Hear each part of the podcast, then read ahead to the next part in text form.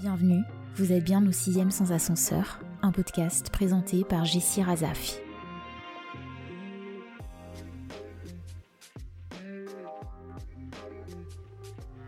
Je ne sais pas ce qui nous a désinhibés, Audrey et moi.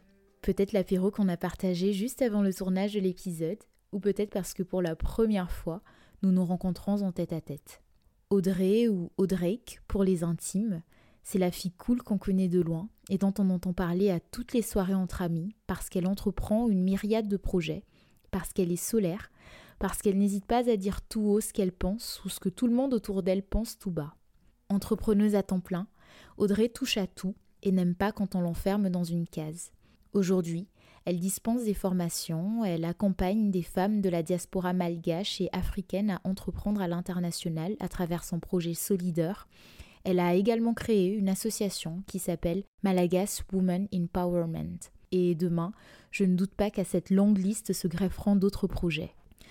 Je vous préviens de suite, le son est mauvais à certains moments. On entend un petit écho quand j'interviens.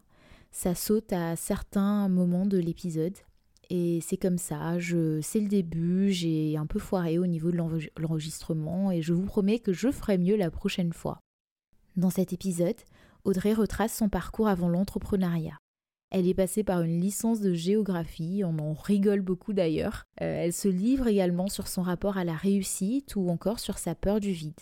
On échange pas mal sur le fait de lancer une multitude de projets et le sentiment qui en découle parfois de ne pas aller jusqu'au bout de ce que l'on entreprend.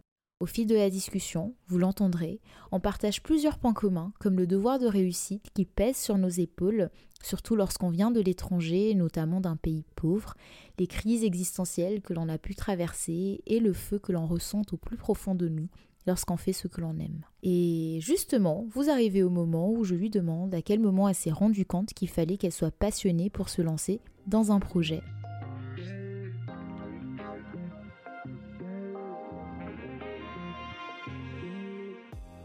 Du coup, à quel moment tu t'en es rendu compte, toi? De qu'il fallait que je sois passionnée pour faire quelque chose. En fait, euh, j'ai une, j'ai, je dis tout le temps une citation de Conor McGregor. Je suis pas talentueux, mais je suis obsédée. Et en fait, beaucoup plus jeune, j'ai, j'ai pareil aussi euh, fait pas mal de projets et je me suis rendu compte que j'étais pas quelqu'un de talentueux.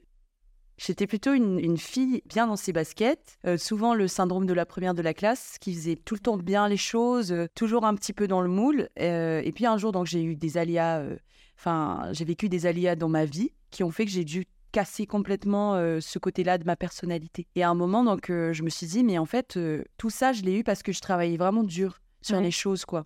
Et j'allais vraiment en profondeur et j'étais assez curieuse. Et je me suis dit, mais en fait, moi, c'est ça ma passion. Ma passion, c'est d'aller voir vraiment loin dans les choses. Mmh. C'est d'aller chercher tout le temps, d'aller essayer de découvrir pourquoi ça, pourquoi pas. Et euh, c'est comme ça que je me suis rendu compte que, en fait, j'avais un vrai feu euh, au fond de moi qui était euh, vraiment que, au-delà du talent et au-delà des compétences, en fait, le feu fait plus. Et parfois, je regarde des gens autour de moi qui ont vraiment dix fois ce que je suis capable de délivrer, mais qui font jamais rien. Et euh, c'est comme ça que je me suis dit, mais en fait, euh, moi, j'ai tout le temps besoin d'être euh, dans la passion, dans le feu, et je suis beaucoup dans l'action. ce qui fait qu'un jour, je me suis, je me suis rendu compte, juste en étant en études supérieures, que j'avais plus besoin d'être la bonne élève, j'avais plus besoin de, tout bien faire à l'école. J'avais besoin de, de concentrer mon énergie sur tout ce qui me tout ce qui m'entoure et qui me passionne.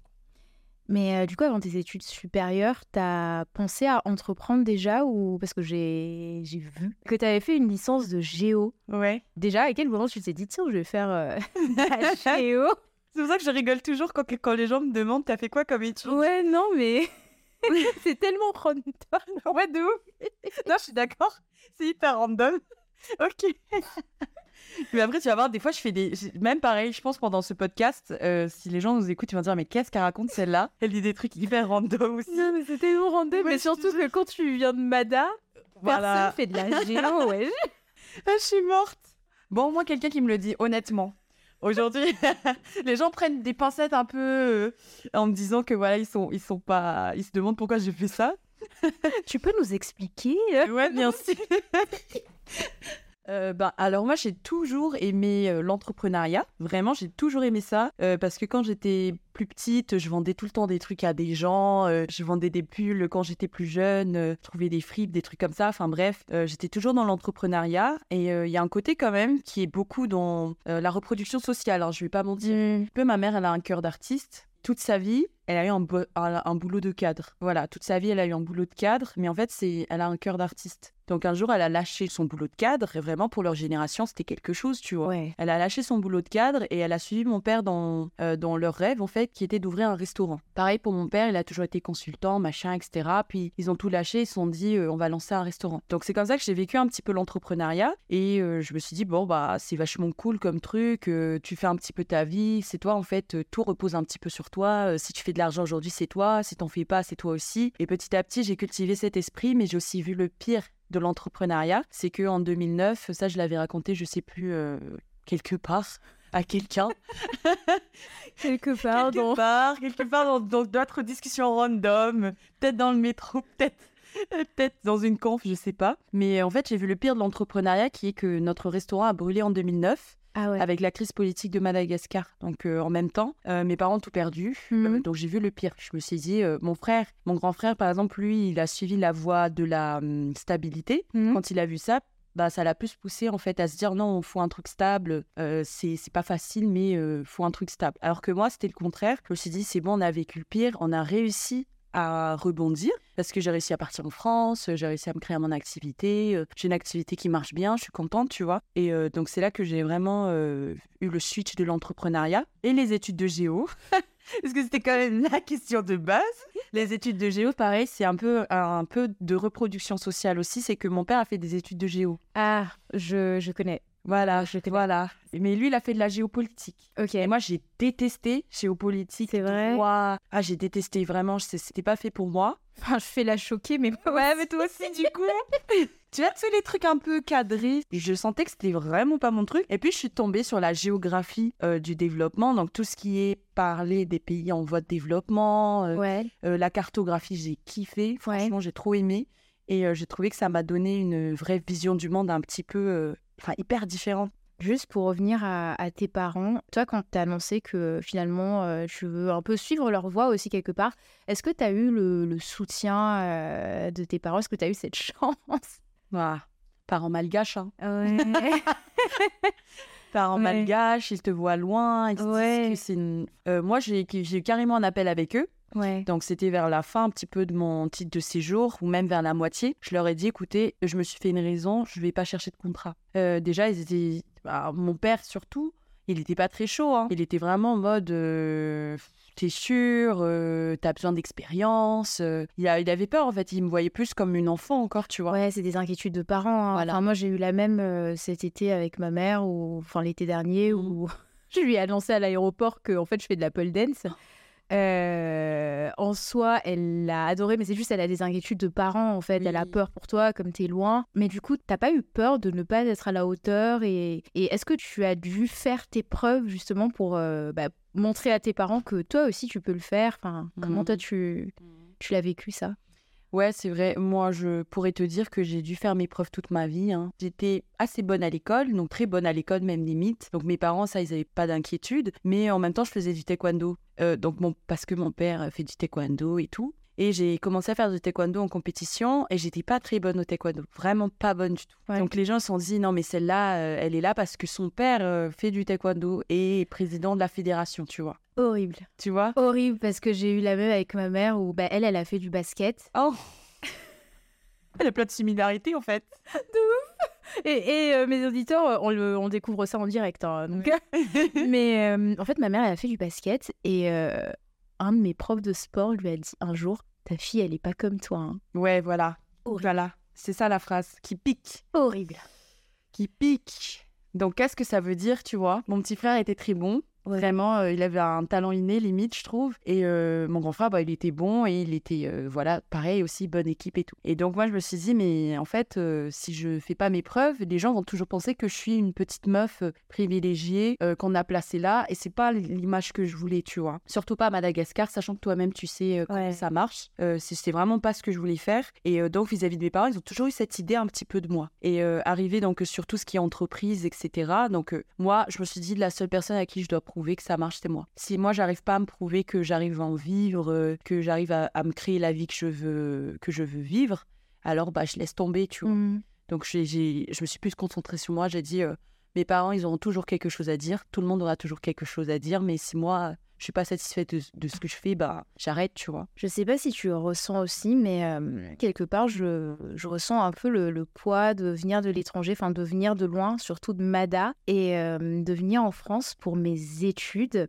Et je culpabilisais à l'idée de vouloir faire ce qui me plaît et euh, vraiment juste vraiment ce poids de venir de l'étranger et de me dire que tes parents, enfin moi ma mère, elle a mis toutes ses ressources pour me faire venir, quand j'ai fait face à la réalité où j'ai réalisé que je peux plus tenir bon droit, c'est pas ce qui me plaît, bah, je culpabilisais. Parce mmh. que c'était beaucoup d'investissement euh, en temps et financier de sentir. Tu ressens ce poids-là de, de venir de l'étranger? Ouais. Franchement, on va pas se mentir, euh, c'est quand même un gros, gros point. Tu vois que ta, ta réalité, elle est différente vraiment de celle des gens. Tu es plus sensible aussi, je pense, à, à, plein de questionnements et plein de sujets. Et euh, perso, moi, j'ai vraiment ressenti ça comme, euh, au début, comme un poids. Enfin, c'est horrible de dire ça, mais je me disais, mais si j'avais été née dans un autre pays, mmh.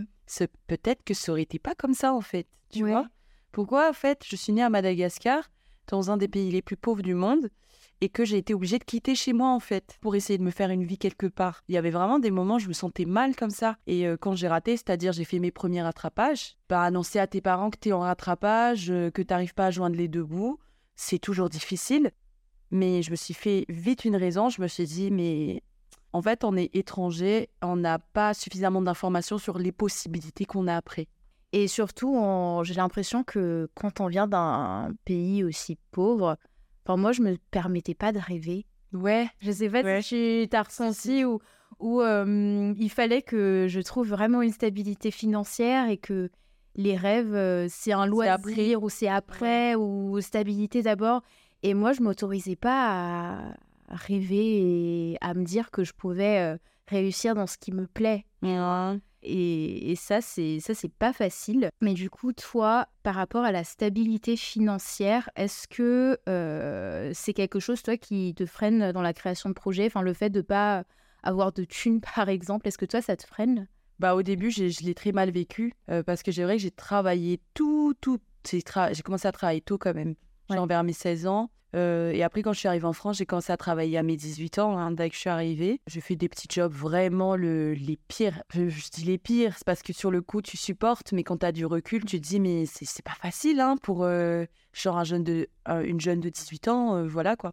Mais j'ai fait de la boulangerie, j'ai fait du bah, Emma, quoi, de la manutention, j'ai fait du babysitting, donc en semaine et en week-end. Enfin bref, plein de petites choses comme ça qui étaient finalement pas mal en termes de salaire parce que tu dis t'es étudiante, ça va, c'est cool. Euh, mais c'était pas facile en fait, hein, vraiment au niveau du rythme. C'est quand même une petite fierté, c'est que je me suis jamais empêchée.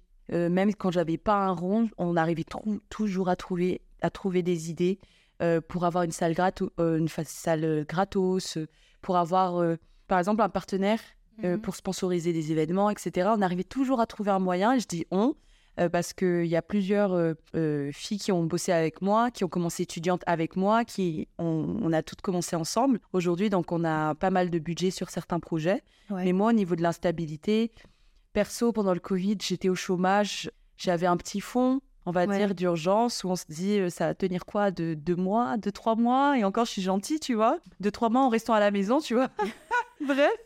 Et après, ben, je me suis dit, non, non, à un moment, il faut que, que je me donne, quoi, je me la donne et que même si j'ai rien, euh, faut que je trouve un moyen, faut que je parle aux bonnes personnes. Et ça, c'était, je pense, une de mes plus grandes fiertés, ça avait été d'aller chercher l'aide là où il faut, quoi. D'avoir tapé euh, aux bonnes portes. Il faut que tu m'apprennes à faire. Ah non, non, non, hein, moi, euh, dès qu'il y a une personne qui me dit ah, Je reviens, tu as dit ça tout à l'heure. Ah, il faut que tu m'apprennes à faire ça. J'ai trop ce. Soit j'ai pas envie de déranger les gens, soit je. Soit j'ai peur. Je sais pas, il faut que tu m'apprennes à faire ça. non, mais tu te prends des vents de fou, hein. Ouais. C'est pas comme si ça marchait à tous les coups. je crois que la majorité du temps, les gens te regardent bizarrement. Euh, mais euh, franchement, je pense que, d'ailleurs, je le dirai à tout le monde, n'hésitez pas à taper aux bonnes portes. Et puis, euh, une opportunité ne tape jamais deux fois à la même porte. Donc, dès que ça arrive, faut dire, faut y aller. C'est vrai. Que t'aies les moyens, que t'aies pas le temps, que les machins. Des fois, c'est comme ça. Et puis, le reste va sûr. Hein. Et toi, comment tu vis l'incertitude un peu de l'entrepreneuriat? Parce qu'il y a des mois où je suppose ça va. Et il y a d'autres mois où tu te dis, mais purée, qu'est-ce que j'ai fait? Je te jure. je te jure, je sais pas toi, mais peut-être euh, il y a des matins, tu te lèves et tu te dis, mais est-ce que je peux pas aller chercher un contrat comme tout le monde? Tu vois? C'est même pas pour dire genre euh, que c'est très bien, tu vois, d'avoir un, un, contrat, un job là où tu, tu te plais ou tu te plais pas, qu'importe. Enfin bref, c'est juste que dans l'entrepreneuriat, c'est vrai que si t'as pas la mentalité de l'incertitude et euh, vraiment de l'inattendu, mmh. franchement, faut pas y aller. Vraiment, je, vais le dire, faut pas y aller. Mais euh, tu sais que quand les gens me disaient euh, oui, euh, l'entrepreneuriat, c'est pas fait pour tout le monde, moi je répondais ouais et tout, fais pas le mec ou la meuf, etc. Et maintenant, quand je le vis, mmh. je me rends vraiment compte que c'est pas fait pour, pas fait pour tout le monde. C'est clair. C'est il y a des mois où bah là l'été, j'avais rien. les... Zéro euro sur le compte bancaire, je te jure. Et euh, j'avais pas de cours particuliers. Euh, la mm. plupart euh, des studios fermaient. et je me disais, ok. et à contrario, t'as des mois où tu te dis, ça va plutôt. Hein, oh, purée, j'ai bien réussi à démarrer, tu vois. Et le pire, tu vois, enfin, je sais pas si toi, t'es comme ça. Est-ce que à chaque fois quand ça va bien, tu penses déjà au moment où ça va mal? Purée, je pensais que j'étais la seule. Mais non, mais je te jure, c'est trop ça. Tu te dis, en fait, tu regardes ton compte en banque, tu dis, oh bah ouais, quand même, je me suis bien débrouillée euh, à ce mois-ci ou les derniers mois, tu vois. Ouais. Et tu dis, ok, tu mets de côté, je sais pas, qu'importe. Tu vas ton compte en banque et là, tu te dis, putain, euh, vraiment tous les mois où j'ai dépensé comme du n'importe quoi, en fait, ça aurait pas dû arriver, tu vois. Et j'ai pas envie de le vivre. Et puis, j'ai un rapport assez difficile avec l'argent à certains moments aussi. Je dirais plus la précarité, je dirais pas l'argent. C'est quoi ton rapport euh, à la précarité? ben, Ouais, j'ai vécu pas mal de précarité euh, en étant étudiante, même euh, un petit peu au lycée. Tu vois, c'est pas une précarité visible, mais il y, avait quand même de la précarité, quoi. Et, quand je vis ces moments-là, j'ai l'impression d'avoir tout raté. Mmh. Et tu sais, je me culpabilise vachement en me disant mais en fait c'est parce que tu as dépensé, c'est parce que tu as fait ci, tu as fait ça, etc. Mais en fait l'argent c'est fait pour être dépensé, c'est fait pour être euh, qu'on en profite aussi, tu vois. Enfin, moi je sais, tu vois, comme une de mes plus grosses peurs c'est d'être à la rue. Ouais. Tout le monde me dit mais tu peux pas être à la rue, Jessie. Et moi ça reste quand même une grosse, grosse peur. Je sais pas si c'est parce que je viens d'un pays pauvre et le fait de galérer ailleurs, ça me mmh. fait vraiment très peur ou est-ce que c'est juste une peur profonde parce que bah, j'ai eu de la chance de pas vraiment connaître de difficultés financières quand j'étais chez mes parents, mmh. en tout cas. quand j'étais étudiante, c'est autre chose parce que je vivais avec mes 400 euros de bourse. Ah Et du coup, à chaque fois, j'avais l'impression d'être sur le fil. Tu regardes en arrière, tu te dis, oh, ça va. Et quand je pense à ma situation de maintenant, je me dis, ah, là, je suis quand même un peu sur le fil et ça revient, ouais. cette, cette peur-là. Moi, je pense que ta peur, elle est clairement légitime puisque c'est vrai qu'on est à quelques euros d'être SDF plutôt que d'être milliardaire, tu vois. Ça, il faut se le dire. Euh, parce que les gens, souvent, dans leur mentalité, ils, blâment un petit peu les pauvres, ils blâment mmh. la, la, classe moyenne euh, passe. Mais en réalité, ils sont pas si loin de ça, pas si loin des SDF, SDF que ça aussi, tu vois. C'est vrai. On s'en rend pas compte, hein. Des SDF, ça peut être un prof euh, qui finalement n'a pas pu euh, exercer, euh, ça peut être un entrepreneur qui a raté, qui avait pas mal de prêts, tu vois. C'est, enfin, je pense que ta peur, elle est légitime et clairement, moi, je, enfin, je suis comme toi, hein. mais c'est juste que je me dis aussi, ah, plus jamais, plus jamais, j'ai envie de vivre ce type de précarité, en fait. c'est ça qui m'aide à vraiment tenir. Je me dis plus jamais, en fait. Tu fais des crises existentielles parfois? ouais, bah, crise existentielle, surtout dans le début de la vingtaine. Je t'avoue que beaucoup, beaucoup. 25 ans aussi l'année dernière. Là, j'ai 26. Mais 25 ans aussi l'année dernière, pas mal. Je sais pas pourquoi. Il y a peut-être euh, une aura des 25 ans, je sais pas. Mais c'était plus par rapport à socialement. Ouais. Je me retrouvais pas. Je me disais, je crois que t'es un petit peu euh, loin du moule, entre guillemets, tu vois. Socialement, je me Ouais. dis, je cherchais un appart, j'étais toute seule, euh, célibataire, je suis entrepreneuse, donc les dossiers c'était horrible. Euh, Enfin, je suis étrangère, donc je me disais, socialement là, ça va pas quoi. Et euh, à aucun moment tu t'es dit euh, bon, il faudrait que je re-rentre dans le moule et que Bah, jamais. j'avais? Non, là, jamais, non. Il y a peut-être, tu me dis, il y a deux ans, ouais. Deux ans, j'étais ouais, au bord. J'étais vraiment en train de me dire, non, mais là, ça va plus, quoi. Ouais. Genre, autant prendre un CDD et taffer le projet à côté. Mais avec du recul, je me suis dit, non, non, c'est mort. En plus, tu vois, j'ai des, sens- j'ai des problèmes de santé. Ouais. Euh, donc moi, par exemple, euh, clairement, je vais, je vais le dire euh, à l'audio, hein, j'ai pas, j'ai pas honte de ça, mais j'ai des problèmes euh, au niveau de l'utérus, etc. Ouais. Ce qui fait que chaque mois, mes règles, c'est la pire période, quoi. Ah ouais, ça c'est un truc. euh, J'imagine. j'ai j'ai des kystes au niveau des ovaires. Ouais, putain, mais pareil. Alors là, Ouais. on découvre des points communs. Et moi, ça me freinait justement dans, Voilà. dans, dans ma, dans ma journée. Dans... Ça m'empêchait de penser. Oui, Ne serait-ce Oui, que oui, de penser parce que t'es alité en fait. bah, c'est ça, Et t'as juste la douleur et tu peux rien faire à côté. c'est ça. Et euh, et t'es obligé de te reposer. Bah ouais. Et, euh, et va dire à un patron ou va dire à un manager que cinq jours par, euh, par mois ou trois jours par mois, tu t'es pas performante, quoi, tu vois. Ouais. Et c'est ça qui m'a fait questionner aussi, tu vois. Je me suis dit, je crois que je, je m'en fous, en fait, de rentrer dans, dans le moule ou je m'en fous d'aller chercher un contrat, je m'en fous de me marier. Je m'en enfin, je m'en fous. tu vois, on parlait de ça au début. Tu me disais, ouais, meuf cool et tout. Bah, en fait, c'est parce que je m'en fous, vraiment. Genre, euh, je pense que les gens s'en rendent pas compte, mais mon degré où j'en ai rien à foutre. Vraiment. Je fais les choses parce que j'aime ça et puis euh, voilà, tu vois. Bah, je pense que euh, il faut. Parce que je trouve que euh, on est tellement parfois conditionné par euh, ce que pensent nos proches. C'est ça. Euh, surtout que nous, nos proches, euh, ils viennent euh, de Mada, tu vois, c'est une autre mentalité. Euh, ce que pensent euh, tes collègues ou tes, tes- les étudiants euh, qui étaient à la fac. Enfin, moi, en tout cas, je, je pensais beaucoup à ça. Ah, c'est vrai. Et au bout d'un moment, je me suis dit, oh. Du coup, comment toi, tu réagis face aux, aux imprévus dans, en tant qu'entrepreneur? Euh, alors, tout ce qui est imprévu financier, alors ça, c'est vrai que je pense que tous les entrepreneurs en parleront, c'est bien le besoin en trésorerie. Ouais. Le besoin de fonds de roulement, ça, vraiment, c'est essentiel. C'est ce qui va permettre de déjà euh, pouvoir maintenir au moins les dépenses faites par rapport à ton activité. Euh, après, en termes d'imprévus d'énergie, euh, je vais vraiment puiser dans, dans ce qui me reste. hein. Il y a des moments, je te jure que là, on parle et je suis tranquille. Mais il y a deux semaines, tu me dis ça, euh, je pense que j'aurais pas eu le même discours, tu vois. J'aurais été en mode non, là, je suis en PLS, euh, là, je suis pas bien. Et en fait, je vais puiser vraiment dans, le, dans mes dernières ressources et qui est vraiment le. C'est cliché, hein, mais c'est le why, Ouais. vraiment de pourquoi tu fais les choses, en fait.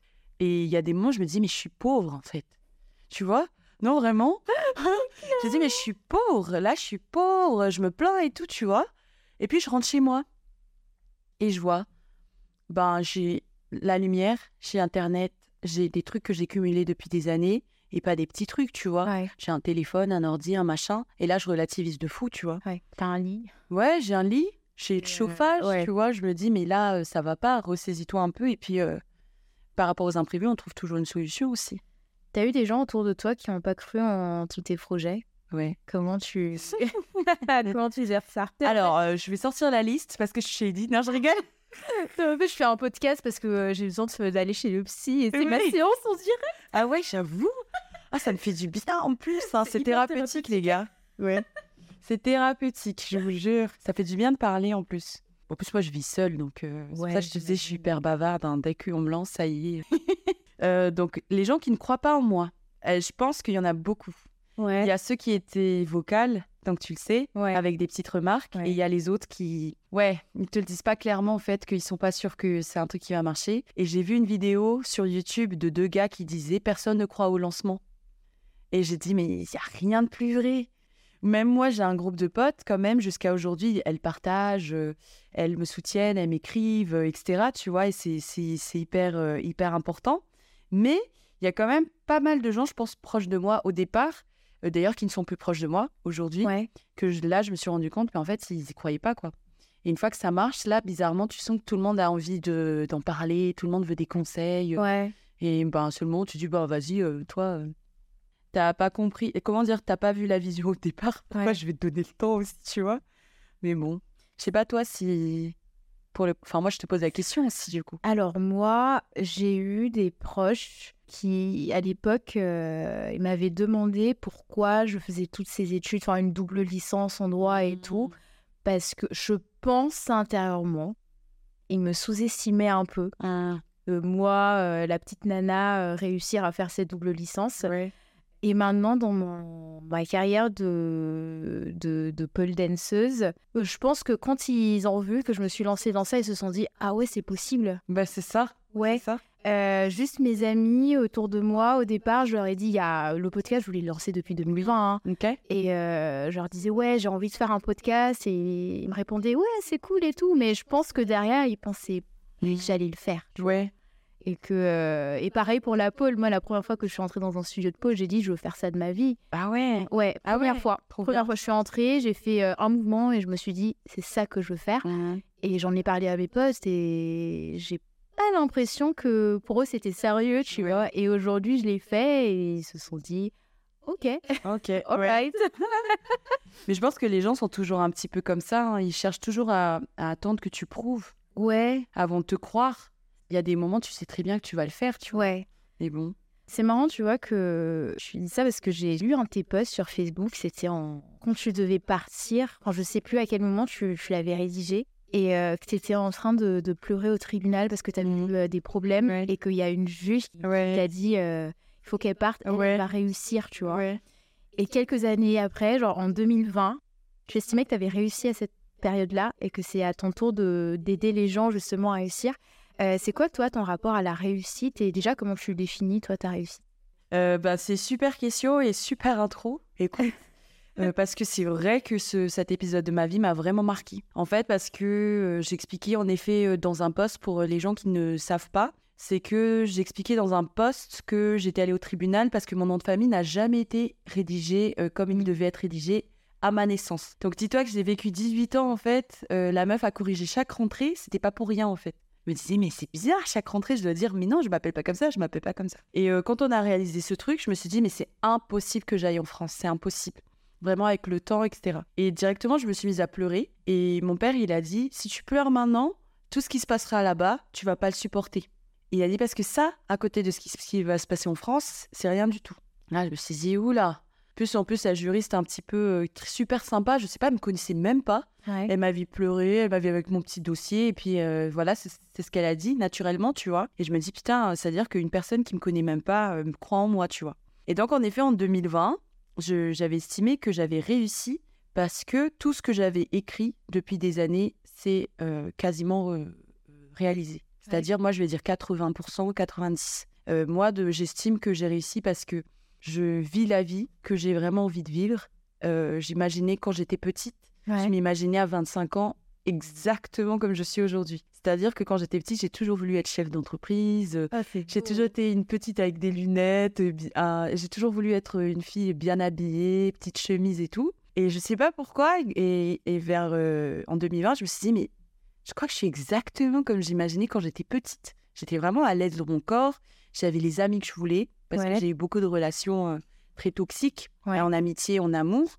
J'avais les amitiés que je, voulais, euh, j'avais l'argent que je voulais, je gagnais l'argent, euh, je gagnais comme je voulais, etc. J'avais trouvé, j'étais en colocation avec mes frères, j'étais vraiment en fait dans la vision de, de ce que je voulais pour moi. Et moi, mon rapport à la réussite, c'est que le moment où tu fais ce que tu aimes, ou le moment où tu te lances dans ce que tu aimes, pour moi, tu as réussi. Tu vois, c'est vraiment ça. Si tu n'essayes pas, si tu te convaincs que c'est ça que tu aimes, mais c'est pas vraiment ça, pour mmh. moi, c'est pas ça la réussite. Donc, c'est pas matériel, c'est surtout dans, dans, la tête et dans l'énergie.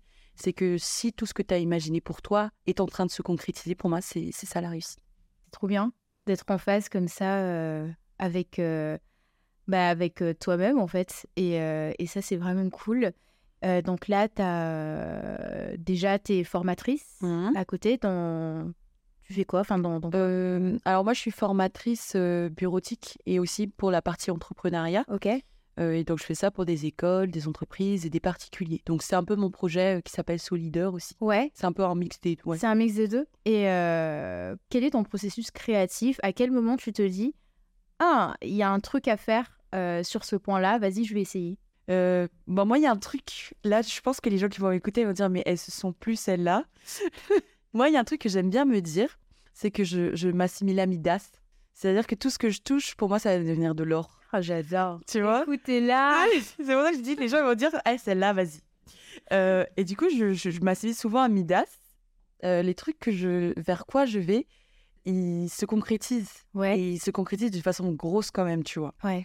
Et euh, comment je, dans mon processus créatif, c'est que je me pose pas mal de questions sur les problèmes que les gens vivent, Hmm. pas les solutions. Et ça, c'est cliché, mais tous les entrepreneurs le disent, euh, concentrez-vous sur le problème et pas la solution. Ouais. Et donc moi, je, pas mal, je cogite, ouais, pourquoi ça, ça arrive? Pourquoi euh, telle femme ne veut pas faire ça? Pourquoi euh, telle entreprise décide de faire comme ça, etc. Je me pose beaucoup de questions. Et une fois que je me pose la question, je teste une Mhm. première fois en me disant, ben, je propose une première fois. C'est un petit peu ce que Valérie, toi, vous aviez vécu. C'était un- la VV1, moins 1, moins 1, Ouais. moins 1000, si tu veux. Ouais. C'était d'abord de tester si ça pouvait marcher ou si Ouais. ça pouvait intéresser des personnes. Et euh, vraiment, ça, c'est le processus créatif de toutes mes boîtes, c'est vraiment euh, de tous mes projets. Euh, c'est vraiment de se dire quel est le réel problème, la question auquel je vais répondre, et puis par rapport à ces questions-là, se dire qu'est-ce qui est couvert, qu'est-ce qui a déjà été fait, qu'est-ce qui n'a pas été fait. Donc, tu es formatrice. euh, tu as en partie, du coup, Solidaire. Ouais. J'adore le nom. D'ailleurs, euh, est-ce que tu peux juste résumer en quelques mots euh, ce que c'est Je pense que tu le ferais mieux que moi, donc euh, j'en profite pour que tu sois là et que la personne qui l'a créé vraiment résume. euh, Ça marche. Alors, Solidaire, c'est un réseau de femmes de la diaspora africaine. Euh, et en fait, Solidaire, là, aujourd'hui, euh, ça, ça englobe un peu la partie formation. C'est-à-dire que parfois, je peux trouver des formatrices euh, pour certaines missions. Et donc, je les, je les recommande à des clients que j'ai. Donc, par exemple, il y a des formations que j'arrive pas à couvrir. Donc, après, je, je dis, ah, tiens, je connais telle femme, telle femme. Et ça a vraiment commencé un petit peu comme ça. En même temps, donc, c'est un réseau de femmes de la diaspora africaine qui fait que J'essaie vraiment de, de- d'essayer de rassembler les Mhm. femmes autour de thématiques communes ou thématiques euh, particulières et d'essayer d'avoir un petit peu le maximum d'informations autour de ça. Mais en effet, Solider, là, euh, je le dis là un peu à l'avance, l'idée c'est aussi d'avoir une direction vers la formation, puisque, puisque c'est ce qui me, m'intéresse le plus. Le goût pour la formation, ça t'est venu euh, Ouais, à quel le- moment? Déjà j'aime trop parler, donc déjà il y a ça. De deux, j'ai toujours aimé maîtresse maîtresse quand j'étais petite, tu vois j'adore, moi aussi. Ah, j'adore. Sais, transmettre des trucs, Ouais. euh, euh, apprendre des trucs aux gens, euh, euh, faire des cours, et noter, etc. Ça a toujours été mon kiff. Et juste que je me suis dit, bah, je peux pas être un stit, malheureusement. Ouais. Je me voyais pas être un stit. Euh, et aussi parce que, je vais pas mentir, hein, désolée, mais c'était vraiment par rapport au salaire Mm. de base Mm. et euh, toutes les études qu'il y a à faire derrière, etc. Je me voyais pas du tout un stit. Et puis, je me suis dit, mais attends, il y a un truc pour euh, les gens, enfin, les jeunes adultes Ouais. qui est de la formation. Et au début, je me suis dit, mais c'est que de l'arnaque ce truc. C'est que des gens qui parlent et qui font pas des vrais trucs. De vois. ouf. et puis un jour, j'ai travaillé avec des gens qui m'ont appris comment ça marche, qui m'ont appris un petit peu à bien m'exprimer en formation. Et c'est en forgeant qu'on devient forgeron. Ouais. Du coup, bah, à un moment, je me suis dit, mais attends, le kiff de formatrice, je kiffe. Ouais. C'est comme ça, en fait, que, que je suis arrivée jusqu'à la formation. Et à côté de ça, tu as Malagas Women Empowerment, que euh, vraiment, ça, je te dis, mais chapeau, quoi. Ça Ah, fait merci. des années que c'est en place et ça grandit, ça Ouais. grandit à chaque fois. Et euh, du coup, ça, ça t'est venu, venu d'où la, la naissance de ce projet? Ok. Malagasy Women Empowerment, c'est vraiment mon bébé. Hein. Ouais. Franchement, j'ai grandi avec. Là, j'ai commencé avec un bébé, maintenant il a 6 ans. Ouais, c'est, Donc ça devient un enfant. c'est un bel enfant. hein. Ouais. Non, non, mais Incroyable. vraiment merci. hein. Ça... Tu sais, parfois, je me dis les choses vont pas assez vite. Et, et quand tu me dis ça, moi, je... ça me fait plaisir parce que ça m'aide à avoir du recul aussi, tu vois, sur les choses. Euh, mais donc, Malagasy Women Empowerment, c'est né. Alors, de base, vraiment, l'histoire, le fond, le vrai fond, c'est que euh, quand on était à Madagascar, moi, j'ai vu pas mal de violence autour de moi. Ouais. pas au sein de ma famille parce que j'ai une famille très aimante. tu vois, c'est vraiment mon père, il se revendique féministe, au moins allié, tu vois. Ouais. Et il m'a toujours considéré comme mes frères. C'est-à-dire, si je veux sortir en boîte, je vais sortir comme mes frères. voilà, il ne fait pas de remarques sur mes vêtements, juste pour mmh. un peu pour de la prévention, etc. Donc, j'ai une famille super aimante. Mais c'était autour de moi, tu vois, la, partie un peu école, dans la rue. Enfin, tu vois, Madagascar, un peu le climat, un peu. Je pense que. Je sais pas si tu l'as vécu, mais mais moi, j'avais vécu un climat un peu hostile. Ouais. C'est que je m'étais déjà fait agresser deux fois dans la rue, euh, une fois à Tana et une fois à Paris. Et autour de moi, j'ai eu plusieurs copines euh, qui ont été victimes de violences verbales et violences physiques aussi. Et puis à un moment, je me suis dit, mais c'est pas normal. Enfin, même des cousines, ou voilà.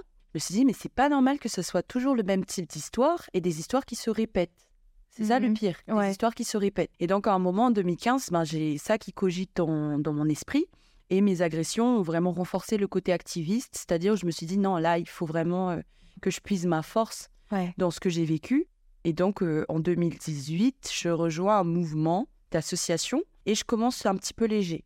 Mais j'ai eu l'impression d'être noyée dans ce mouvement d'association. C'est un mmh. peu en mode, ouais, bon, ben, l'égalité des genres euh, à côté, quoi. Genre une option, on leur donne un mini budget, euh, elles font ce qu'elles veulent, elles font un club. c'est un pôle, quoi. Voilà, c'est ça, c'est un pôle, c'est vraiment ça. Mais encore un petit pôle, tu vois, un petit, petit, quoi. Et c'est un jour, je me suis dit, bon, ben, on s'est séparé du mouvement d'association. En 2018, euh, le projet a été lancé. 2020, on se statue. Et là, ben, tout a explosé, où les gens nous ont pris au sérieux, en fait. T'as eu des, des commentaires euh, de personnes qui te qui t'ont dit mais t'es loin en fait euh, de quoi tu te mènes de Madagascar t'habites même pas au pays? Ouais ouais ouais, ouais. en plus tu sais moi je suis euh, quand même claire de peau ouais. vachement claire de peau donc c'est un petit peu la petite bourgeoise qui s'ennuie quoi ça je l'ai déjà eu sur Twitter euh, la, ben, t'es une petite bourgeoise qui s'ennuie. Euh, euh, si t'avais vécu à Madagascar, ça aurait été différent. T'aurais pu s'écouter, etc. Eu pas mal de remarques. À un moment aussi, on avait pas mal de trolls sur la page. Ah. Avec, voilà, c'est les meufs de la diaspora, c'est les meufs myrnes un petit peu bourgeoises, etc., qui, qui essaient de, de venir importer le féminisme de France. Voilà, c'est ça qui revenait tout le temps. mais moi, cette remarque-là, pour moi, elle n'est pas légitime parce que clairement, à Madagascar, je pense que mon expérience à Madagascar, euh, a fait que j'ai vraiment vu pas mal de choses, tu vois. Et juste mon expérience en France, ça m'a renforcé un petit peu sur le côté méthodologique, on va dire, tu mmh vois. J'ai vu un petit peu ce, que, ce qui se faisait ici, mais c'est pas pour autant que je vais le reproduire, tu vois. Ah, ça, c'est horrible. Dès que tu essaies de faire un truc pour, euh, ça. pour ton pays et que tu es loin, euh, c'est reproche sur reproche. Tu lis les commentaires encore? Ouais. Moi, Moi, je suis une rageuse. Hein. Même, je prends des captures d'écran. Je les mets sur un drive. Comme ça, un jour, je me rappelle de ta tête. Et tu postes en story, tu te rappelles Ouais, ouais, de ouf. Hein. C'est euh, comme les publications d'Ilan Thierry et tout. J'avais trop envie de renvoyer les, les ah, captures d'écran de tous les gens qui euh, m'ont Tu l'as, tu l'as épinglé ça sur ton. Ouais, ouais. ouais J'adore. Enfin, il faut aller voir, il faut lire euh, pour les personnes qui qui connaissent pas. Audrey résume très bien la situation dans son poste. Et donc, tous les commentaires que j'ai supprimés parce que vas-y pour la santé mentale et que ça me saoule. Et moi, j'ai le blocage facile. Hein. Franchement, quand les gens me saoulent, je bloque. Enfin, que qu'on trouve ça gamin ou pas. Euh. Mais je lis quand même les commentaires. Il y a juste euh, eu un moment, on avait fait un post assez virulent. Euh, tu sais, je sais pas si tu te rappelles, il y avait une pub de Salto. Oui. Ouais. Oui. Et bon, moi j'aime bien les posts virulents, donc moi j'ai écrit un post. Ouais. Le post, voilà, il devient viral. Et on avait une vague de, une centaine, mais je te dis vraiment une vague de, de mecs qui se mettent Ouah, les femmes, ouah, les femmes, oh, t'es ridicule, oh, t'es comme si, t'es comme ça. On répondait, on répondait. À un moment, tu vois, c'est ça fait beaucoup. C'est ça. Et donc, à un moment, on stoppe juste tes commentaires et puis voilà.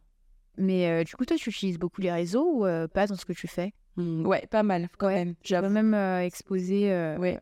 Franchement, j'utilise pas mal, mais j'ai du recul dessus. par exemple, je suis pas du tout d'influenceuse. Lena Situation et tout ça, je les adore, il hein, n'y a pas de souci. Il y a des influenceuses que je kiffe, Océane et tout mais je les suis pas. Ouais. Parce qu'en fait, euh, ben, on va pas se mentir, quand tu vois que leur euh, niveau de vie, il est à des années-lumière du tien, euh, elles sont proches de ton âge, ça peut complexer. Et j'aime pas cette utilisation des réseaux sociaux en mode waouh, elle est, elle à, Mykonos ou elle a la dernière robe Balenciaga. Moi, je suis là, dans mon studio qui fait même pas 30 mètres carrés, tu vois. Avec mon vêtement de strip. Ouais, de ouf. Et euh, ouais, non, je comprends. Enfin, j'ai fait pareil. hein. Ah. Euh, Il y a des personnes, euh, des influenceuses de mon âge que j'ai arrêté de suivre parce que ça me faisait juste. Je, je sais que j'étais pas encore capable de supporter ça, Mmh, ça. de voir ça. Et du coup, ce que je fais, c'est que je, je ne follow Bah oui, bah oui. Mais euh, C'est pas être une rageuse non plus, en fait. hein, non, c'est juste euh, se préserver. Je pense c'est un moyen, tu vois. Enfin, moi, je le dis clairement. euh, Il y a des personnes que j'ai arrêté de suivre parce que j'ai, sur le moment, je ne suis pas encore capable de faire la part des choses et de me dire que ça, c'est sa vie. Moi, ça m'atteint. Voilà. Ça Ouais. m'atteint et je j'étais pas encore capable. Ouais. Mais du coup, le fait que tu aies plusieurs projets comme ça, est-ce que t'as pas peur parfois de t'éparpiller ou juste, euh, moi je sais que c'est un truc qui, qui me range euh, quand je, je fais plusieurs choses. Je me dis, tu aurais pu te concentrer vraiment Mm. sur un truc et te...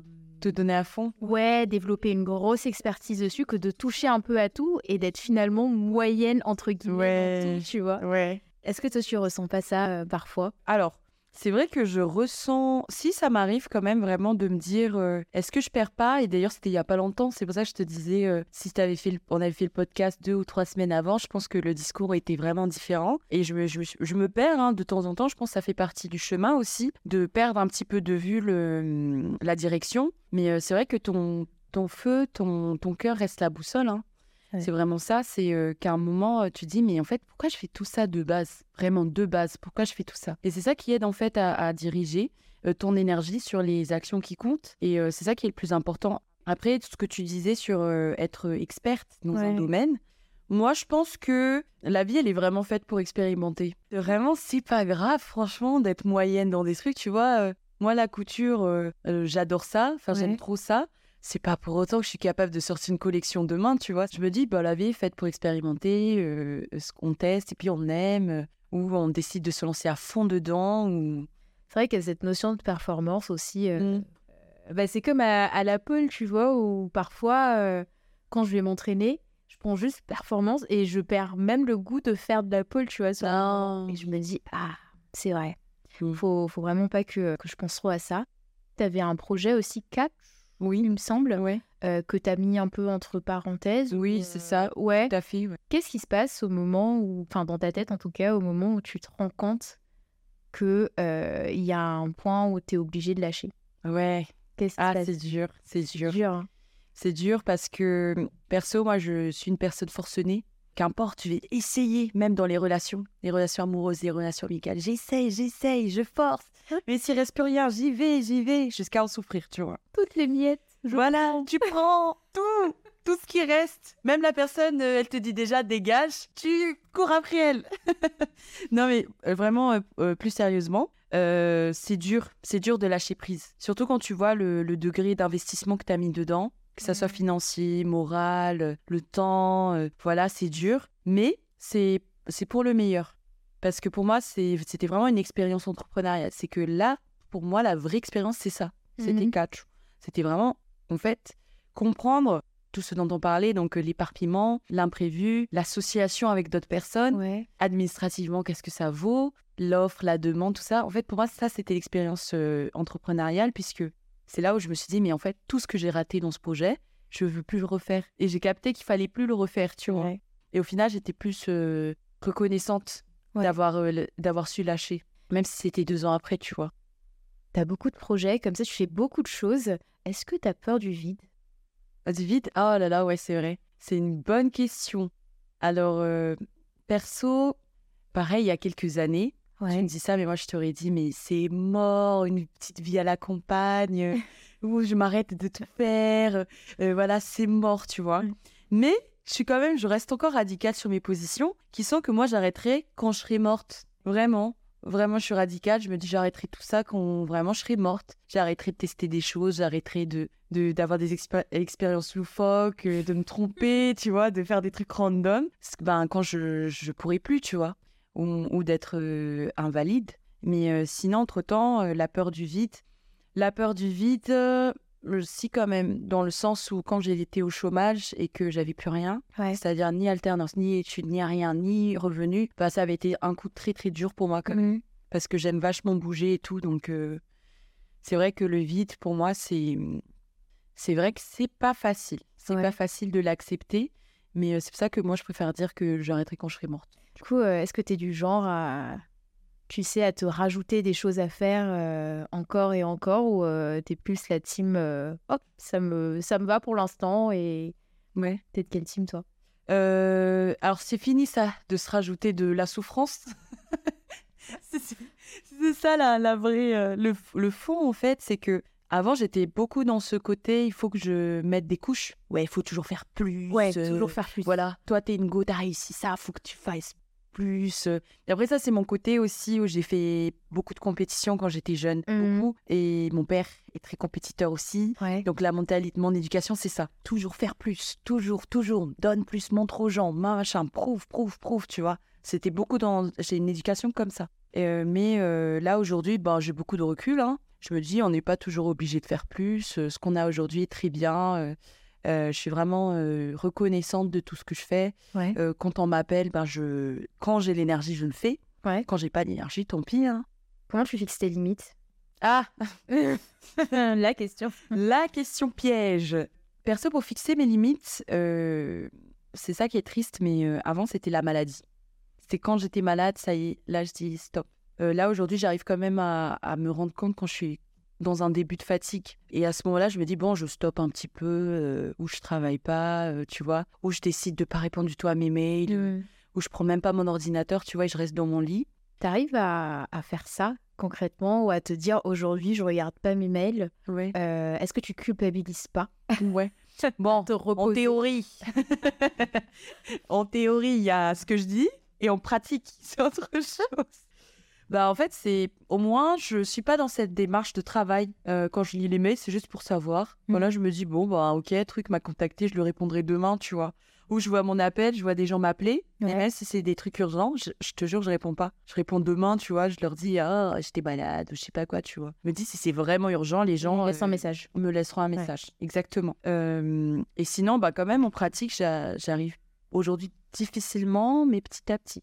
J'arrive à ralentir quand même. Est-ce que toi, tu fais des horaires de bureau euh, ou tu n'as pas forcément euh, des horaires du bureau? Parce que moi, je sais que euh, comme je travaille surtout les soirs, je me rends pas compte que je travaille beaucoup parfois. Ah oui, merde. Et, et du coup, quand je me repose parfois la journée, je culpabilise. Mmh. Et sauf qu'au bout d'un moment, il bah, faut bien que je me repose. Bah ouais. En plus, tu, plus tu. En plus, si tu as moins d'énergie, ouais. tu as moins d'énergie pour tes projets aussi. Ouais. moi, j'ai quand même aujourd'hui des horaires presque de bureau. Allez, des horaires presque de bureau, c'est un petit peu, il y a des moments où je travaille que la demi-journée ou même que deux mmh. heures ou trois heures. Et il y a des moments où je vais travailler 8-9 heures. Tu vois, c'est vraiment très fluctuant. Euh, mais ça, j'ai arrêté parce que tu vois, euh, pareil, je disais, euh, c'est la maladie qui m'a stoppé. Et c'est là que je me suis dit, ah, il y a quelque chose qui va pas, quoi. Et dans tous les horaires, en fait, à un moment, il faut que tu dises, OK, 21h, j'arrête. et là, je me mets, je regarde un film ou je lis un, un livre, tu vois. Ça, c'est le piège en vrai quand tu es entrepreneur. Ah, de ouf. C'est d'arrêter. Pendant les vacances, je disais euh, non, euh, je regarderai pas beaucoup mes mails. J'ai fait ça tous les jours. Hein. J'ai regardé mes mails tous les matins. Merde. Euh, du coup, on arrive un peu à la fin du, du podcast. Est-ce que tu as un coup de gueule à faire passer ton coup de gueule du moment Attends, je réfléchis bien. Parce qu'il y a tellement, il y a tellement de choses. Il y a tellement. mais Audrey, elle, sur, je vous jure, il faut la suivre sur Insta. elle fait gueuler la meuf. Non, mais elle dit tellement hausse que les gens pensent tout bas. Donc, euh. Mais d'ailleurs, je comprends pas pourquoi les gens le disent pas, quoi. C'est trop triste. Je me pose exactement la même question. Peut-être que les gens ont peur de se mouiller. Ouais, c'est ça. Ou euh, on la flemme aussi. Oui. Ou se complaisent, euh, ouais, c'est vrai, un petit peu. Enfin, tant que ça les touche pas, quoi. Je pense que j'ai quand même un coup de gueule qui est général, qui est celui que je pense tout le temps. C'est que il faut arrêter la course à trop la course à, la surproduction, la course à la productivité, la course à, toujours plus. Moi, je pense qu'il faut vraiment cesser ça. Euh, parce que j'étais, j'étais une personne de, cette team-là, de cette école-là, avant le Covid. Pendant le Covid, donc ça m'a poussé à me calmer. Et après le Covid, je me suis encore plus calmée. Euh, c'est-à-dire que j'ai su écouter un petit peu mon, mon cœur et écouter mon énergie. Et quand je m'en rends compte, je me dis, mais tout le monde est tout le temps à la course de la surproduction. Tu vois, tu regardes sur TikTok, euh, tout le temps plus, tu vois, plus de vêtements, plus de guerre, plus de plus d'activités, plus d'argent, plus de machin. Et, tu vois, je me dis, je pense que c'est ça qui va nous qui va vouer cette société un petit peu. Enfin, je pense que déjà c'est le cas. Hein. C'est un peu ce qui est le, fléau de notre société, quoi. Même si je suis entrepreneuse, on s'en dira toujours fuck le capitalisme. Hein. Merci beaucoup d'avoir écouté cet épisode. On a beaucoup rigolé avec euh, Audrey et j'espère que vous avez passé un très bon moment à nos côtés. Vous pouvez la retrouver sur les réseaux sociaux, notamment sur Instagram, sur son compte Audrey, ainsi qu'à travers ses projets Solidaire et Malagas Women Empowerment. Je vous mets tout en barre de description. Si vous avez aimé cet épisode, n'hésitez pas à mettre 5 étoiles sur votre plateforme d'écoute préférée. Allez, je vous dis à dans quelques semaines pour le prochain épisode. Bisous je mettrai dans la, description euh, du début. Euh, alors, avec Audrey, euh, on a vu du cidre. Alors, Audrey et sa résistance à l'alcool, c'est pas trop ça.